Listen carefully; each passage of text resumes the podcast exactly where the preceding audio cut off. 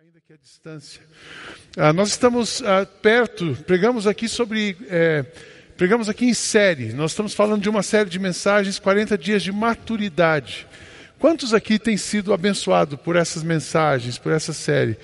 Eu também, bastante gente, que joia, eu tenho aprendido muito e, e tenho sido exortado por Deus a ser uma pessoa madura aprender a ser sábio. A maturidade tem a ver com sabedoria, a maturidade tem a ver com elasticidade, ouvir mais e tentar uh, ser diferente daquilo que a nossa carne pede para a gente ser. Que bom. E, mas nós hoje é a nossa penúltima mensagem. Domingo que vem essa série, nós vamos encerrar essa série, 40 dias de maturidade. Aí vem a Target, depois nós começamos uma nova série. Mas hoje, encerrando ainda a, dentro da série, nós vamos falar sobre maturidade com os bens materiais. Aí você que está visitando, você fala assim: Eu sabia mais uma igreja que o pastor vai falar de dinheiro. Eu quero tranquilizar você: nós não vamos falar de dinheiro. Nós vamos falar de uma coisa mais nobre. Nós vamos falar de uma coisa profunda. Nós vamos falar de uma coisa que não tem preço, que é a nossa vida. Bens materiais não são coisas. Bens materiais, bens são as nossas próprias, a nossa própria vida, a vida de cada um, o nosso coração. É isso que Deus está interessado. É isso que é, uma pessoa madura entende, que generosidade, que cuidar bem dos recursos, é ter o coração devoto a Deus. Nós vamos aprender um pouco disso nessa noite. Falar sobre isso é um pouco difícil nesse, é um desafio. Primeiro que você deve pensar assim, ah, hoje eu vim a mensagem não é para mim. Eu falo sem medo de errar, que nesse auditório, daquela ponta até essa, aquela, todo mundo que está aqui dentro, todas as pessoas que estão aqui têm condições de repartir alguma coisa com alguém. A nossa igreja não é uma igreja para rico e não é uma igreja para pobre, para pobre. A nossa igreja é uma igreja para quem pensa, independente de qual posição, de qual a sua posição social. Nós não temos um público-alvo. A gente quer gente que quer seguir Jesus. Essa igreja é formada de pessoas que querem seguir Jesus, independente da classe social do que elas têm. Então, por causa disso, eu tenho certeza que a gente pode repartir alguma coisa. Todos aqui podem fazer alguma coisa por alguém. Todos aqui têm um recurso que pode ser compartilhado. Só que nós precisamos compartilhar os nossos recursos de uma forma muito saudável. Por que, que é difícil falar disso? É difícil falar disso porque uma vez que todo mundo tem algum recurso, pode ser que você imagine, ah, o pastor está usando isso para fazer a gente se movimentar e doar mais. Não é isso. Uma outra coisa que é difícil é porque aqui no nosso contexto, no contexto brasileiro, a igreja brasileira, esse é um assunto que ficou muito é, desgastado. Quando se fala de dinheiro, imagina, eu, eu nunca fui, mas eu já ouvi falar que tem igrejas que chamam lá para oração, como o Hugo chamou agora há pouco, e a pessoa diz assim: Olha, vem agora quem vai doar X reais. Aí você vai, eu só vou orar por quem for doar. E aí, se você não der o dinheiro, ele não ora por você. Isso é um crime. Não é um crime na nossa lei, mas é um crime espiritual. É um crime diante de Deus. Por quê? Porque oração não se vende. E também não se estratifica pessoas. Todos somos iguais, a bênção de Deus é para todos nós. Então, é difícil falar disso, onde o cara está vendendo, onde o cara está ameaçando as pessoas. Né? Aquela história, se você não der, o devorador vai chegar na sua vida. Já ouviu falar? Lembra disso? O devorador chega na sua vida. Que o devorador fique bem longe de todos nós, em nome de Jesus. Amém? Olha, tem um grupo crente aqui falando amém. Agora acordei o grupo todo, né? Essa história não funciona, mas isso é um jargão. Então, quando você vai falar de recurso, o cara fala assim: opa, deixa eu segurar a carteira que o pastor vai passar a sacolinha no final. Tranquilize você, não é isso. Eu quero falar com você de oferta, para a gente falar sabiamente, seriamente sobre isso, sobre maturidade nos bens materiais, nós precisamos entender o conceito de oferta na Bíblia. Oferta, oferta entrega, oferta desde lá do Antigo Testamento, no Novo Testamento, Jesus e a igreja. Então presta atenção. Oferta. Sempre o povo de Deus fez uma oferta a Deus. No Antigo Testamento, quando se falava de oferta, nós tínhamos ali um sacerdote, então a pessoa pecava. Tinha um sacerdote e você precisava trazer um sacrifício para esse sacerdote. Esse sacrifício era alguma coisa que pertencia a você, uh, que custava alguma coisa para você, que tinha a ver com as primícias, tinha a ver com cereal, tinha a ver com animais.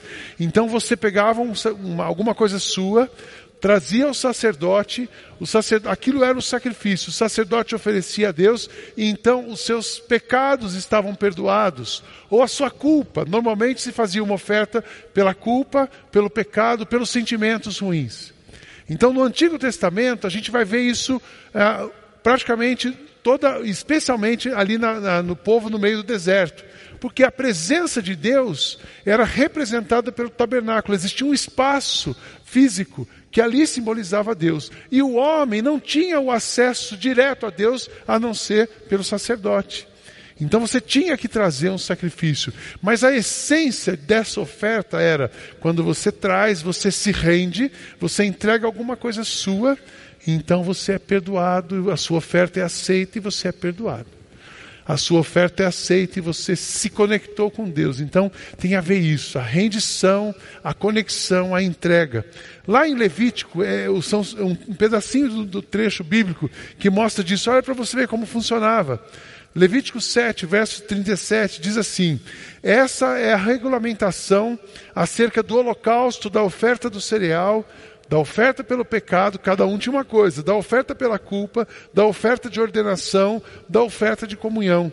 Ofereçam também um bode como sacrifício pelo pecado. As ofertas iam subindo de padrão, além do holocausto diário com a oferta de cereal e com a oferta derramada. Vocês deverão dar a coxa direita das ofertas de comunhão ao sacerdote como contribuição. Tinha uma parte do sacerdote. E o sacerdote os queimará no altar como oferta dedicada ao Senhor, preparada no fogo. É oferta pela culpa. Então vocês viram a qualificação de ofertas. Se fosse no Antigo Testamento, nos dias de hoje, você ia chegar para o sacerdote e ia ter uma gravação falando assim: para oferta pela culpa, diz que um, para oferta pelo pecado, diz que dois, para oferta dos seus, uh, dos seus erros com a sua esposa, diz que três. Porque a, existia para cada tipo de comportamento, de pecado, de sentimento, um sacrifício que você precisa entregar. Então a nossa conexão com Deus e a rendição era feita através de um sacrifício, algo que você dá espontaneamente. No Novo Testamento, logo de cara, no Evangelho de João, Jesus, é, João já enxerga e já apresenta Jesus como o sacrifício. Então nós não temos mais um animal, um cereal, nós temos o próprio Cristo. Lá no Evangelho de João, capítulo 1, verso 29, no batismo de Jesus, diz assim: No dia seguinte, João viu Jesus aproximando-se e disse: Vejam, é o Cordeiro de Deus que tira o pecado do mundo. O sacrifício é o próprio Cristo. Então Cristo se entrega por nós. E é quando a gente vem até Cristo e reconhece Cristo, quando a gente se submete a Cristo, quando a gente adora Cristo, quando a gente se entrega para Cristo, Ele então nos conecta com o Pai e a nossa oferta está feita. Aqui você tem que levar alguma coisa, um sacrifício, um cordeiro. Aqui Jesus é o cordeiro. E esse ensinamento do Novo Testamento que vem para a igreja. Na igreja, quem é o sacrifício? Nós somos o sacrifício.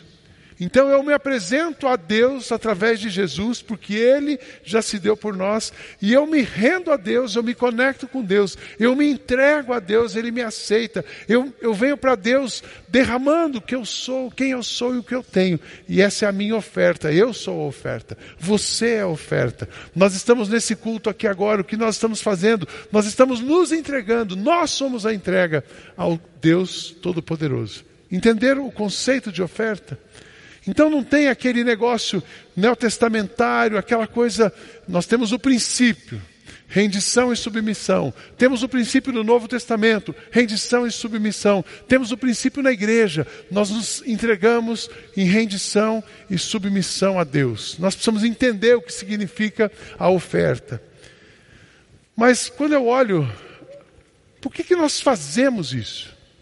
Fico pensando, por que, que Deus colocou isso no Antigo Testamento, no Novo, e agora chega para nós aqui e diz que você precisa ter uma oferta, fazer uma oferta e se entregar. Primeiro, quando a gente faz isso, essa questão da rendição e da submissão, nós estamos cumprindo uma expectativa de Deus para nós. O que Deus espera da Ana, que ela se renda e se entregue a Deus. O que Deus espera da Elsa, do Fernando, do Fabiano, de mim, de você, que a gente se submeta e se entregue a Deus. Então estamos cumprindo uma expectativa. Nós também estamos alinhando, quando a gente se entrega, nós estamos alinhando o nosso jeito de ser ao jeito de ser e ao pensamento de Jesus. E uma das marcas, uma das marcas da presença de Jesus na vida de uma pessoa é a generosidade. Quando Cristo está no coração de uma pessoa, quando Cristo está dirigindo os pensamentos e a ação de uma pessoa, uma marca dessa pessoa é que ela é generosa. Uma marca dessa pessoa é que ela se rende, ela se entrega, ela não está ali na segunda e nem está indiferente àquilo que Deus está pedindo dela. Quando eu olho para a Bíblia, e para os exemplos de generosidade, de entrega, de rendição que podem nos inspirar, eu encontro três exemplos e eu vou falar deles para vocês hoje à noite. Nós somos a oferta, mas existe um jeito maduro de se entregar como oferta. E o melhor exemplo da Bíblia para nós é a viúva pobre. Quando a gente olha para a viúva pobre, a gente aprende como se render a Deus. Quando a gente olha para aquela mulher que lavou os pés de Jesus com um perfume valioso, a gente aprende como se entregar a Deus. Quando a gente olha para aquele povo da Macedônia, naquela igreja de Corinto, a gente aprende o que significa ser generoso. Então nós vamos olhar três textos nessa noite. E eu espero que você e todos nós, essa igreja, seja cada vez mais madura na oferta, no jeito de repartir, no jeito de amar pessoas. Eu acredito que tem muita gente no nosso meio que já está sendo generoso. Eu acredito que já tem muita gente no nosso meio que já está repartindo a sua vida. Mas eu sei que a gente está longe de ser aquilo que Deus gostaria que a gente fosse. A gente pode crescer nisso. Amém, irmãos? Eu posso crescer nisso, tenho certeza. Você também. Essa semana eu tive um exemplo. A, a, a pessoa nem sabia que eu ia pregar sobre isso. E na nossa, eu pedi autorização para ela para repartir essa história aqui com vocês. Na nossa casa trabalha uma pessoa da nossa igreja. Ela chama-se, se chama Silvana. E a Silvana, ela trabalha na nossa casa dia de quarta e quinta-feira.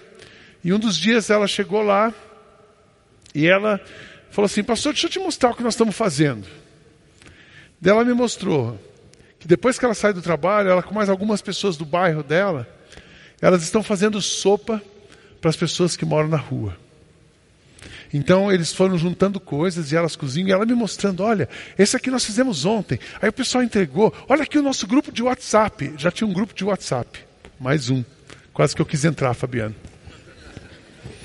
Já tinha um grupo de WhatsApp, o pessoal, olha, vai, um vai doar cenoura, e hoje nós vamos cozinhar em tal casa. As pessoas da, do bairro onde ela mora, se juntando, doando coisas, e aquela mulher mobilizando para fazer comida para levar para quem estava na rua. A Silvana trabalha na nossa casa. Ela chega na nossa casa mais ou menos 5 e meia da manhã. Chega às 5 e meia, 20 para 6, a gente toma um café junto, Kátia, ela e eu. Tomamos café juntos. Oramos. A Silvana se converteu aqui, ela foi batizada aqui. Era uma graça. Se eu ganhasse na loteria, eu não ganho porque eu não jogo, mas se eu ganhasse na loteria, eu disse que eu ia construir uma casa na minha casa para ela morar lá. De tanto que a gente gosta dela. Então a gente ora junto, a Silvana ela chega nessa hora na minha casa, ela, e ela trabalha lá até três, quatro, depois ela pega um ônibus, volta para a casa dela. Imagina, para ela chegar na minha casa, cinco e meia, que horas ela sai da casa dela? Ela acorda umas quatro, quatro e meia. Ela pega ônibus, ela vem de Uber, ela chega em casa, trabalha o dia inteiro. Aí ela chega na casa dela, ela ainda vai se preocupar com quem está morando na rua e vai fazer comida. Entender o que é maturidade? Entender o que significa ser maduro com os bens materiais é quando você reparte aquilo que você é, quando você reparte aquilo que você tem, quando você vai na direção de alguém para amar uma pessoa, aí você está sendo maduro. Então nós temos muitas pessoas boas no nosso meio fazendo isso. Mas aqui a viúva pobre, ela é um grande exemplo para nós. Eu queria ler para você o Evangelho de Lucas, capítulo 21. Nós vamos ler do verso 1 ao 4. Diz assim: Jesus estava no pátio do templo, olhando e o que estava acontecendo. Então Jesus estava num ambiente desse, e viu os ricos pondo dinheiro na caixa das ofertas. Os sacerdotes lá da, da, do templo deviam imaginar assim: opa, hoje o negócio vai ser bom. Os ricos vieram aqui. Mas Jesus tinha um outro olhar. Mas Jesus viu também que uma viúva pobre pôs ali duas moedinhas de pouco valor. Então ele disse: Eu afirmo a vocês que esta viúva pobre deu mais do que todos, porque os outros deram do que estava sobrando. Porém, ela, que é tão pobre, deu tudo o que tinha para viver.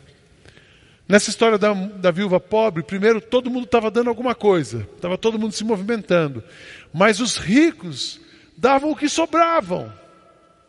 E a mulher e a viúva pobre, ela não deu o que sobrou, ela deu o que ela tinha, ela deu a própria vida, ela se deu. Jesus disse: ela, essa mulher é quem está dando mais. Essa mulher é que está agindo com maturidade, independente do valor. A maturidade não é o valor, é a atitude.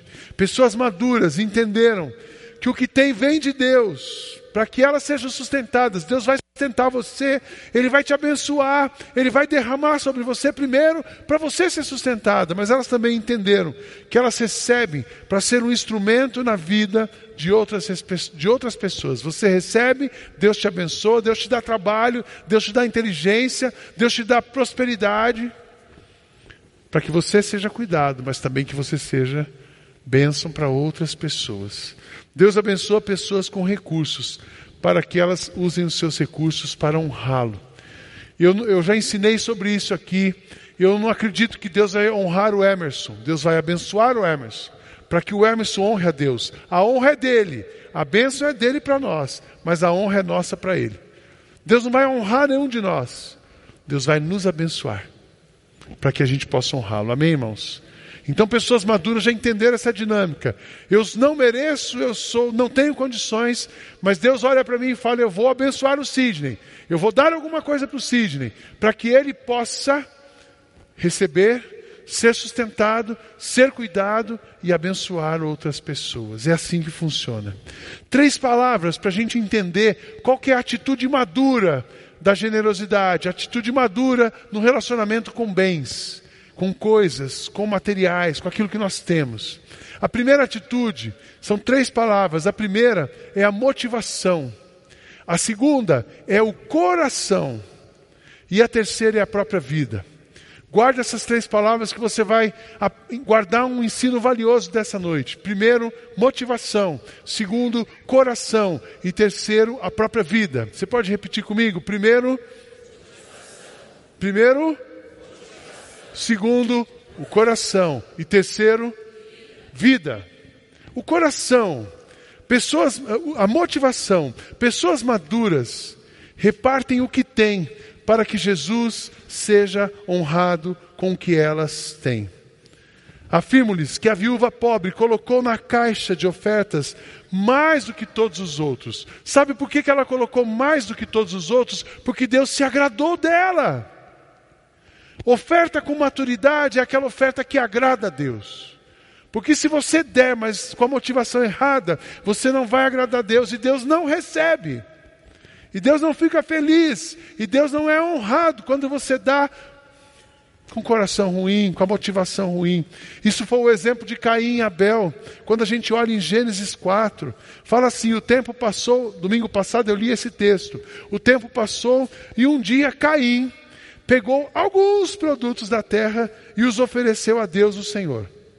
Abel, por sua vez, pegou o primeiro carneirinho, ele pegou o melhor, nascido no seu rebanho, matou e ofereceu as melhores partes ao Senhor.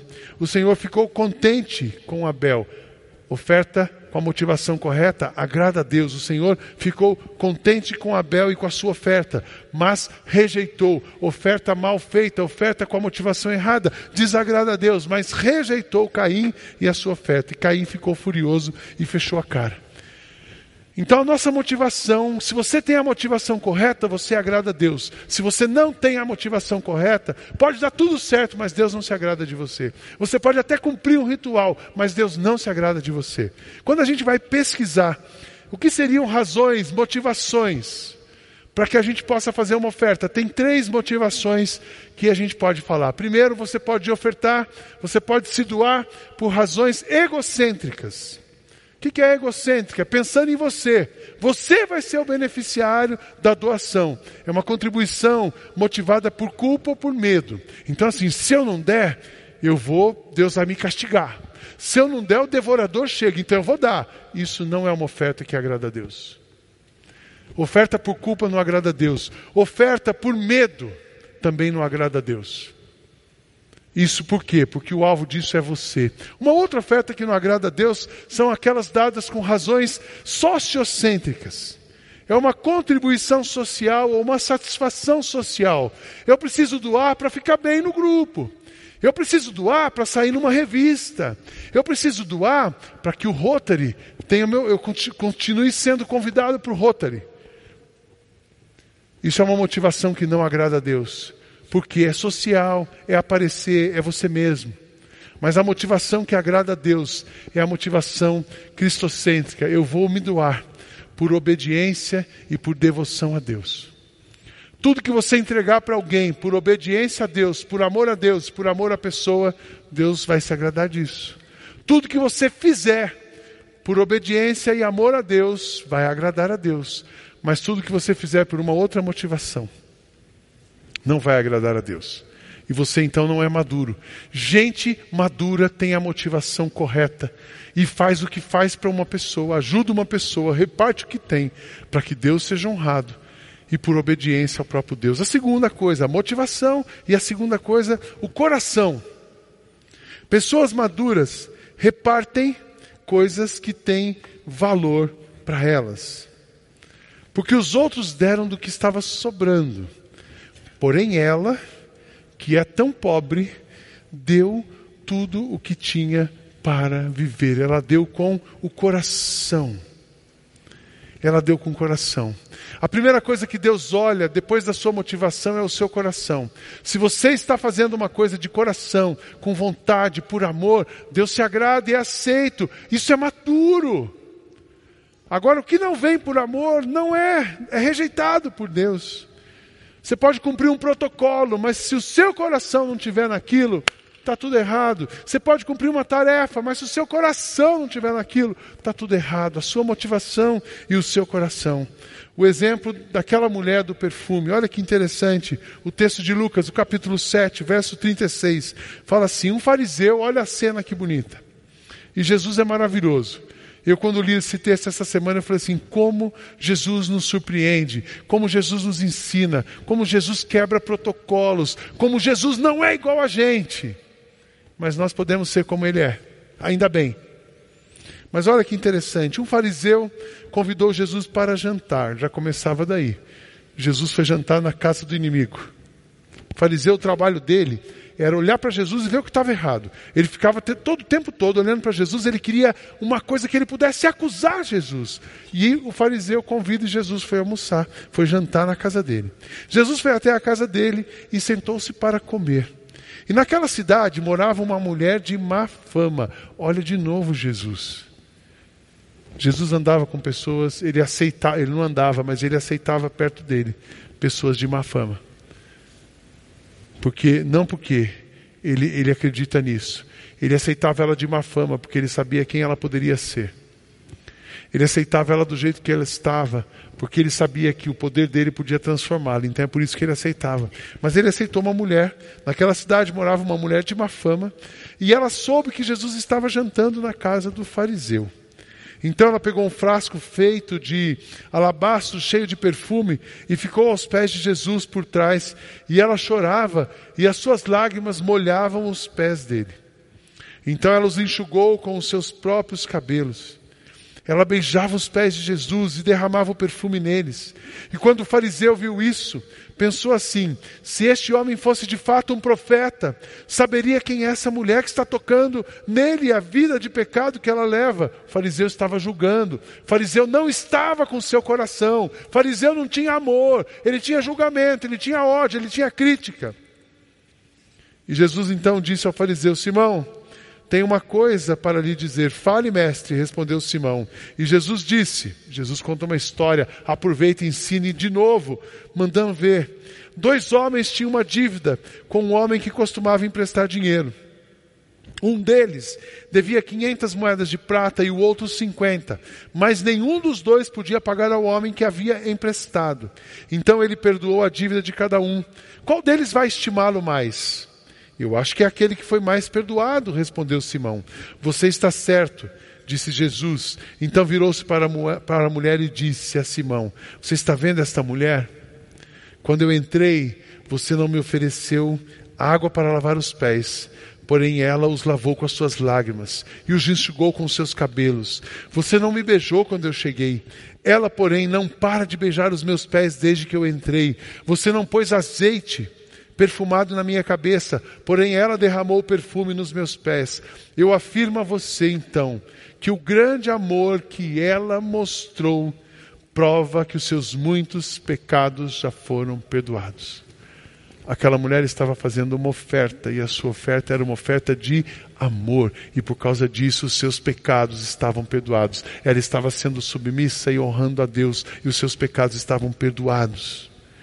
Mas onde pouco é perdoado, pouco amor é mostrado. Então Jesus disse à mulher: Os seus pecados estão perdoados. Os que estavam sentados à mesa começaram a perguntar: Que homem é esse que até perdoa pecados? Mas Jesus disse à mulher: a sua fé salvou você. Vá em paz. Vá em paz. Pessoas maduras repartem, ofertam com o coração. O que significa ofertar com o coração? Significa entender que o que você tem vem de Deus e é para você e é para o outro. E significa entender que você recebeu uma coisa, quando você recebe uma coisa maior, é para você repartir mais.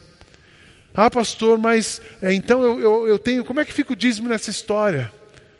Eu quero dizer para você uma coisa: Deus não está preocupado com o seu dízimo. Deus não precisa do seu dinheiro. Deus não precisa do meu dinheiro. Muito pelo contrário, Ele nos dá, Ele nos abençoa para que a gente possa honrá-lo. Ele sustenta a gente. Deus não quer o seu dízimo. Sabe o que, que Ele quer? Ele quer o seu coração. Ele quer a sua vida. Ele quer você por inteiro. Muitas vezes umas pessoas dizem assim, ah, lá na IBM Alphaville é um negócio light. Eles não estão, eles pedem pouco. Eu quero dizer para você, nós não pedimos pouco para você. Eu não estou pedindo 10%, nem 20%, nem 30%. Não estou pedindo recurso, não estou pedindo dinheiro. Só estamos pedindo uma coisa para você, que é o seu coração. Porque onde estiver o seu coração, aí está o seu tesouro. Se você for dizimista, mas o seu coração não estiver em Deus, está tudo errado. Ele não se agrada de você. Se você der uma oferta, cantar no coro, ajudar em alguma coisa na igreja, mas o seu coração não estiver aqui, Deus não está preocupado com isso. Ele não aceita a sua oferta, porque Ele quer o seu coração. A oferta de muito perdão é feita com muito amor. Essa semana nós recebemos um grupo lá de Porto Alegre. E a gente sempre recebe gente de, de outras igrejas aqui. Nós temos como se fosse uma consultoria. Claro que voluntária, a gente reúne com as igrejas para conversar. E uma pergunta que sempre rola é a seguinte: é, Sidney, qual é o percentual de dizimistas da igreja? Sabe qual é a nossa resposta? Não sei.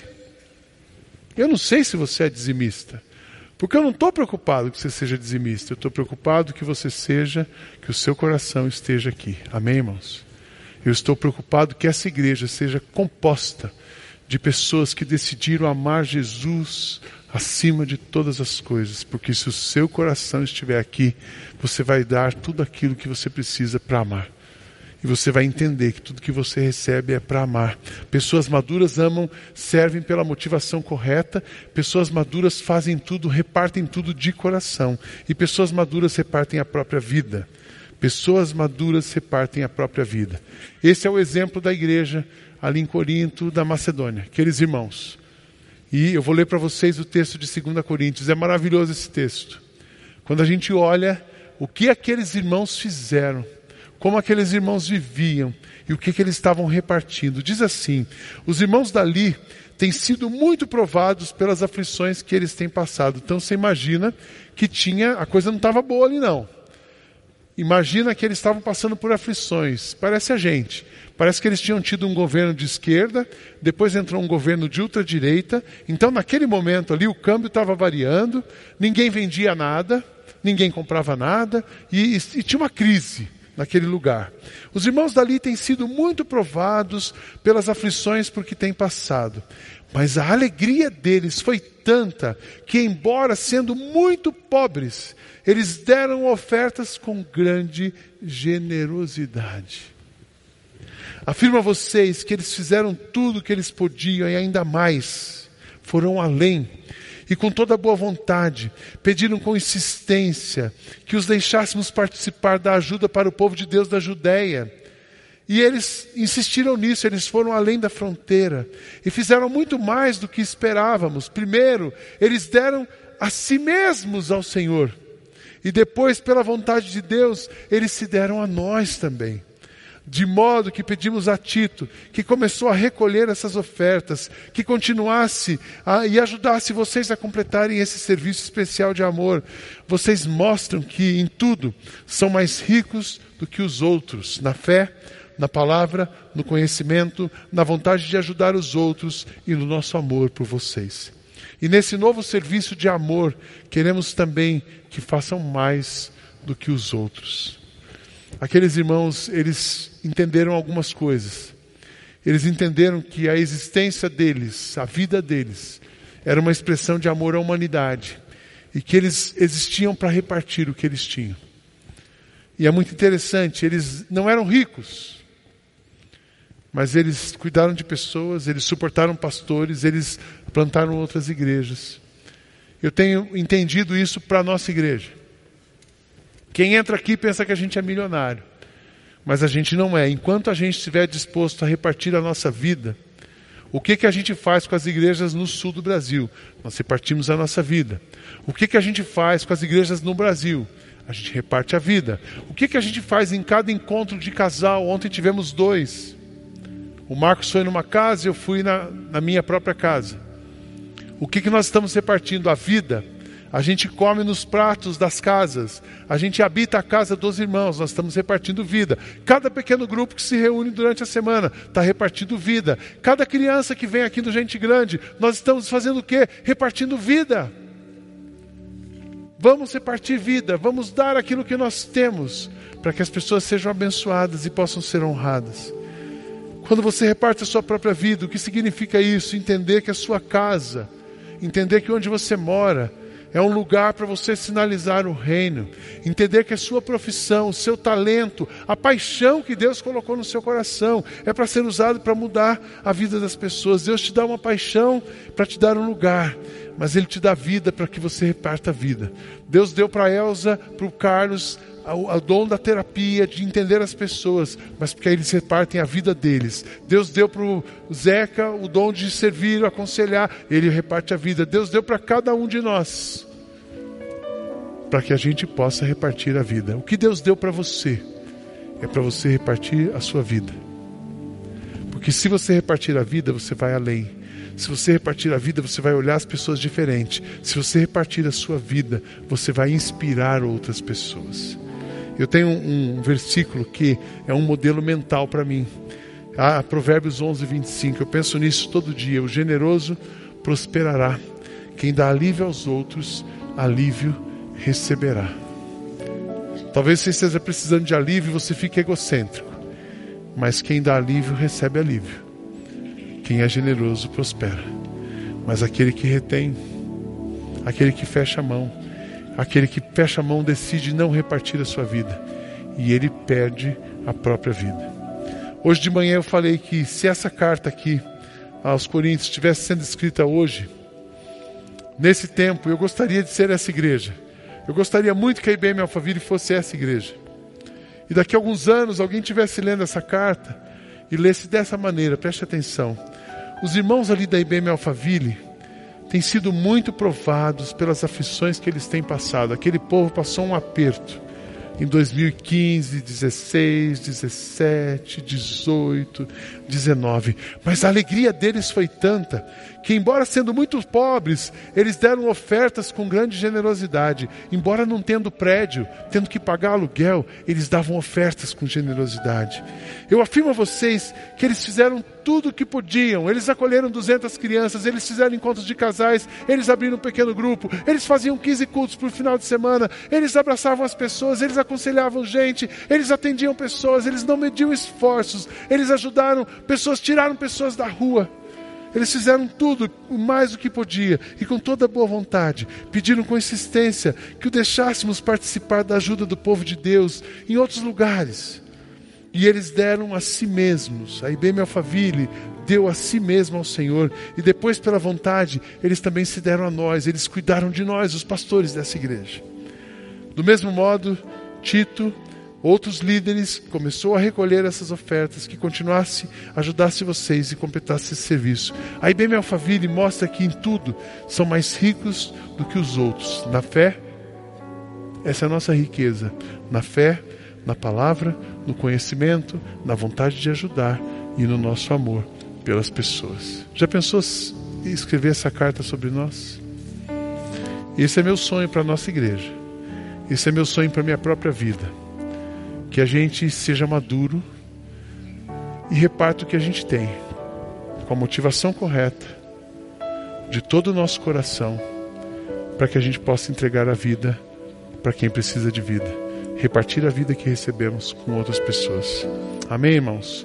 Vamos orar. Senhor Jesus, toca o nosso coração, trabalha conosco, move a gente para que essa igreja seja cada vez mais parecida com o Senhor que a gente tenha os nossos braços abertos, as nossas, os nossos pés prontos, o nosso coração generoso e que a gente possa te honrar com quem somos, com aquilo que fazemos e com tudo aquilo que o Senhor nos der. Aceita a nossa vida, aceita a oferta de cada um nesta noite, para a tua honra e glória. É nossa oração em nome de Jesus. Amém. Que Deus abençoe muito a nossa igreja.